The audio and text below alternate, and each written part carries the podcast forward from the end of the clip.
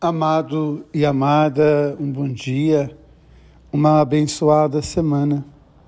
O olhar de Jesus sobre as pessoas é sempre um olhar de amor. Lá no capítulo 9 do mesmo Evangelho de Mateus, quando Jesus vê a multidão, lá no verso 31, Mateus vai dizer: E ele sentiu compaixão, porque aquelas ovelhas eram como sem pastor, a multidão era como ovelhas sem pastor e por isso ele sentiu compaixão. E por isso ele pediu ao Pai que enviasse operários e que nós pudéssemos rezar também para que o Senhor enviasse operários. Este mês de agosto, que é chamado o mês das vocações, a gente pensar no grande sentido da vida. A minha vida que tem sentido quando colocada a serviço da vida.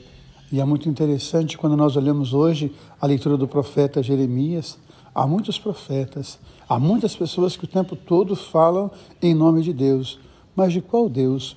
Essa é uma pergunta muito séria para a gente responder. Há muitas e muitas pessoas que falam o tempo todo em Deus, mas a pergunta a saber é qual Deus?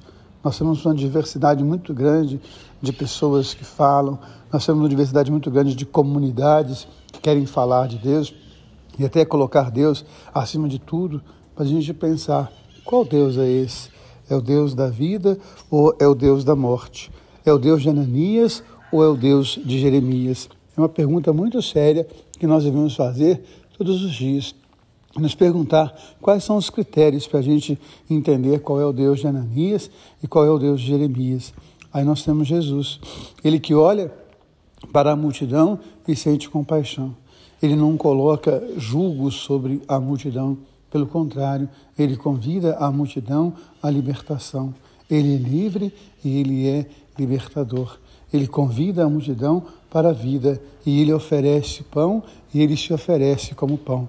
E é interessante porque alguém vai oferecer a ele o pouco que tem, e esse pouco é partilhado, e esse pouco é abençoado, e assim todo Israel vai poder se alimentar.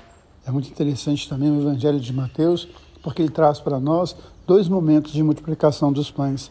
No primeiro momento, sobram doze cestos, para a gente lembrar as doze tribos de Israel, para a gente lembrar as comunidades, para a gente lembrar a vida que Deus vem trazer para nós. A princípio, entendia Mateus que o projeto era para o povo de Israel, mas na segunda multiplicação dos pães, nós temos sete cestos que sobram. E é interessante porque aqui sete se torna mais do que doze porque sete junta o céu e a terra, o quatro da terra, o três do céu. Ou seja, todo o povo pode se alimentar da graça e da bênção de Jesus. Então, que nós possamos nos perguntar seriamente. Há muitas pessoas que falam em nome de Deus, mas sempre se perguntar qual Deus? O Deus de Jeremias ou o Deus de Ananias?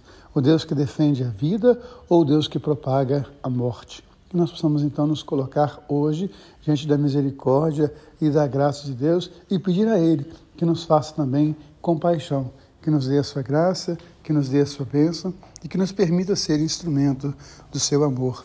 O Deus que ama você, o Deus que ama em você. Amém.